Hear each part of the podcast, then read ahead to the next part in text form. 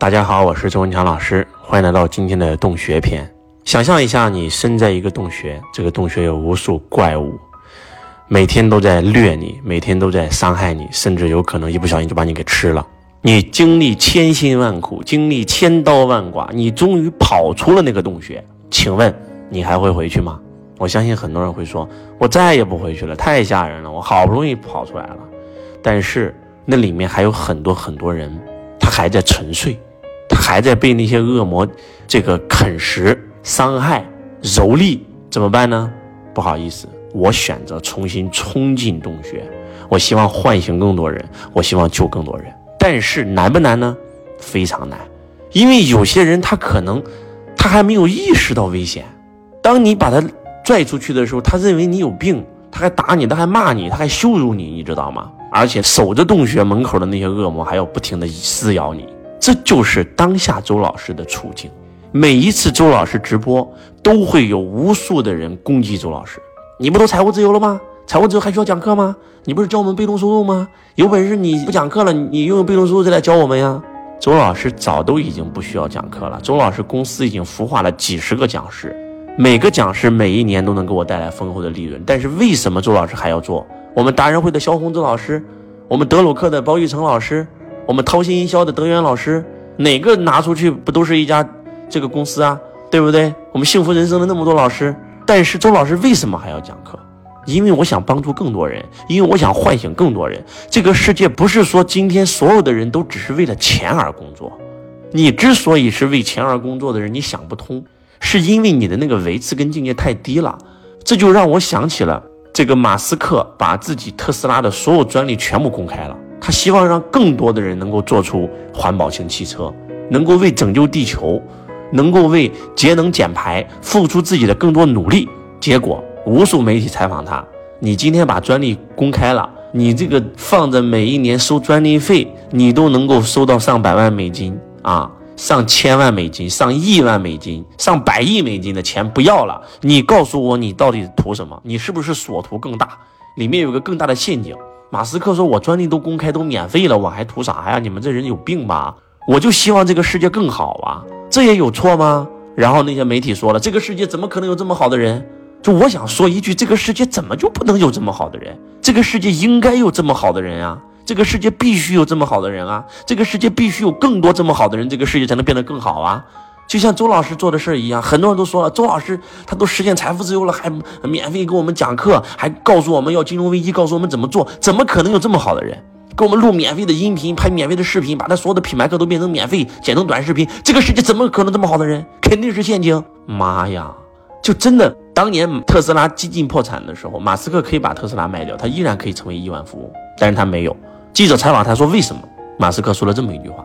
他说：“如果连我马斯克都不敢做电动汽车了，我相信全世界没有人敢做了。就算我失败了，我破产了，我死了，我因此我悲伤在我坐牢了，哪怕这个世界上有人因为在我的废墟之上把这件事干成了，我觉得我死也值啊！这就让我想到了当年的马云，最开始推销互联网这个概念来到这个国内推广的时候，无数领导都反对他，你什么玩意儿你？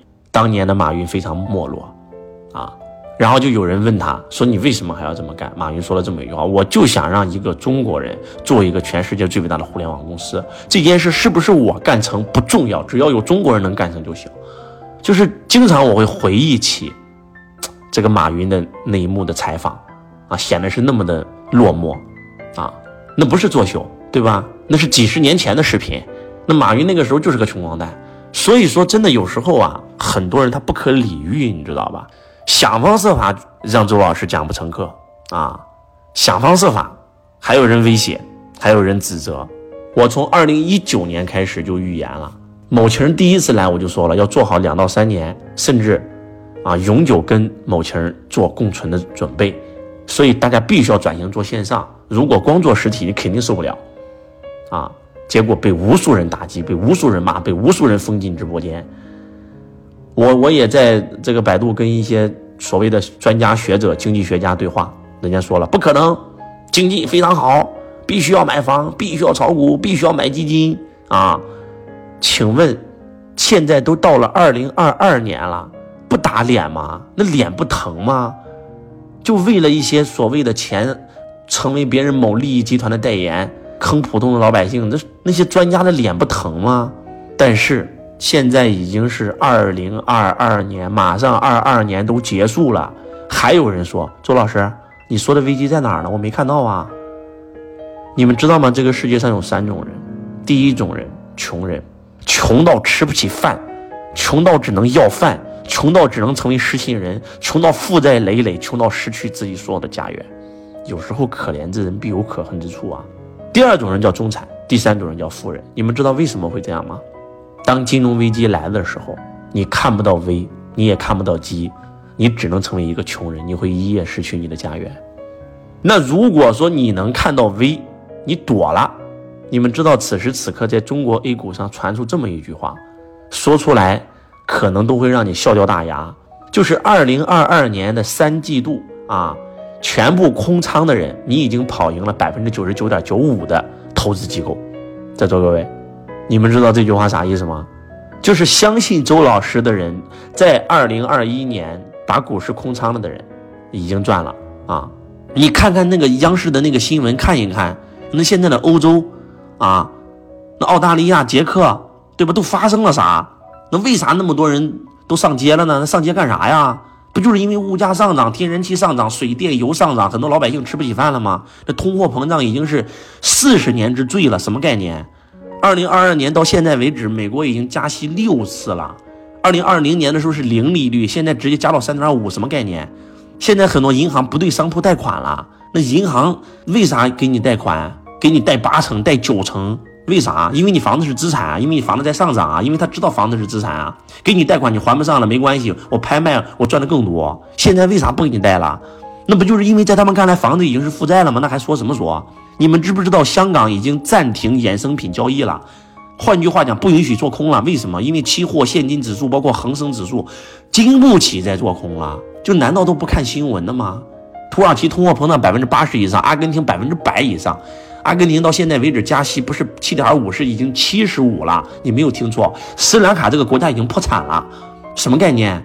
所以说，还是那句话，如果你在三年前听了周老师的话，你把你手上的资产变卖了，变成现金了，你现在会过得非常滋润。你听周老师的话做波商了，你现在就算被封在家里三个月、半年，你依然有收入。但是如果你没有听，你的房子是负债，你手上的钱是负债。你在家里面，你不做波商，你还开实体店，可能你封三个月，你都得破产。周老师讲实话怎么了？讲实话不就是为了帮助别人吗？但是总会损害某一些人的利益，所以还是那句话，懂的时候不要做评价，好好听。周老师不会害你，我害你干啥？我想帮你。在座各位，你好不容易经历生死痛苦，从洞穴里跑了出来，结果你还要进去救人，你还被人冤枉，你还被人骂，你还被人打，妈呀！除了对付怪兽，还得对付这些我要救的人，容不容易？希望大家能够收到周老师这份赤子之心，真的，捂紧钱袋子，不要投资，不要买房，不要炒股，不要搞外汇，不要搞金融啊，不要去做任何的投资，真真正正的、踏踏实实的把自己的企业经营好，把自己的工作做好，对不对？啊，一定要做波商啊，因为咱不知道这个口罩还要戴多久。有可能是一年，有可能是两年，我们不知道什么时候就又三个月、半年不能出门，所以真心的希望大家收到周老师的呐喊，我想拯救你们，因为我已经看到了一年以后、两年以后，有无数的人失信，有无数的人还不起负债，有无数的人失去自己的家园，我不希望这件事发生在我们同胞的身上。不说了，唉，能唤醒几个？能帮助几个就帮助几个吧，理不理解不重要。我是周文强老师，我爱你，如同爱自己。